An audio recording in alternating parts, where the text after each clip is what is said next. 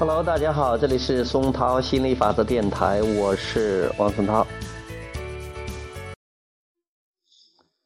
嗯，学了心理法则，我知道，真正的我们的身体状况是跟我们的允许程度有关了。所有的疾病和身体的不适都来自于负面情绪。如果我们的负面情绪比较少，我们它就不会反映到我们的身体上，也不需要。本源也不需要通过身体来给我们信号，所以说我们现在啊，我啦、儿子啊、女友啊，身体都很健康，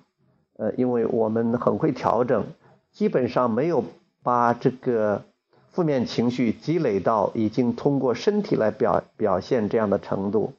有时候他们可能多多少少有一点点，比如说有时候鼻塞，有时候流点鼻涕什么的，过点小河什么的，偶尔有这样的，嗯。嗯，就很少啊。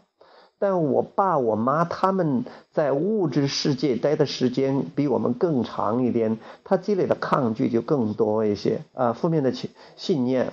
相对来说就比较多一些。呃，所以比如说我我爸所谓的高血压呀，我妈也也是呃这点病那点病嘛，基本上他们是天天顿顿都要吃药的。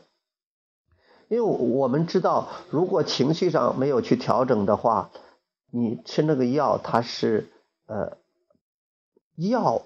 医药、医疗、手术呃这些治疗的方法，它是不起作用的。但是呢，我们也不想去再做太大的跳跃。如果爸爸妈妈他们没有准备好接接收这些信息的话，我们给他讲这些东西，他们也听不进去的。你要勉强说的话，就会把他们惹恼。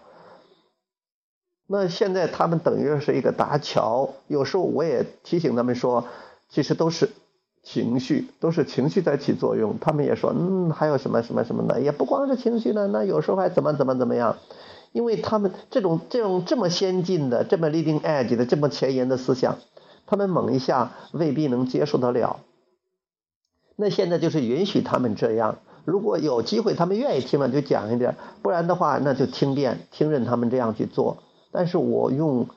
啊自己的榜样啊，用自己的行为，用自己健康的身体，呃，做来做他们的榜样。你看啊，我每天都是感觉挺好的，每天乐呵呵的，啊，身体也很好。你看，哈哈也很，我的儿子也很，呃，整天很开心啊，玩自己的，哎呀，没有那么多担心，呃，也没那么多负面的情绪，啊，身体也一直都很好，不去呃，不去去。勉强的哈，就是要求他们必须要怎么怎么样，不要用自己的信念去呃去勉强他们也去接受这样的新的信念啊，大家也一样可以和平共处的。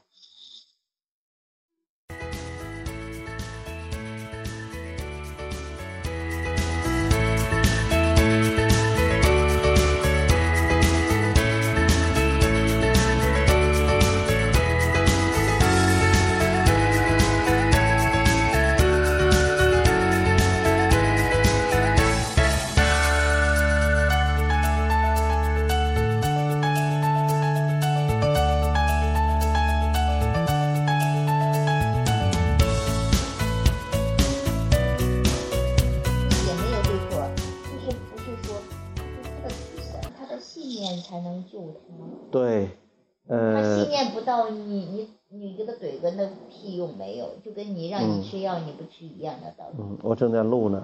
呃，我就是这个挺挺好的，呃，如果是大家在一起互动，那就找一些共同的地方，大家共同的感觉不错的地方，比如说我们可以谈点别的呀，谈点吃的呀、喝的呀、玩的呀，谈到我们这种呃喜欢的这种。嗯，家常家常饭呐，这种呃其乐融融的家庭氛围啊，谈一些我们共同感兴趣的话题啊，谈一点小狗啊、小猫啊，谈一点这这小孩子啊，多么可爱呀，种的菜呀，种的花呀，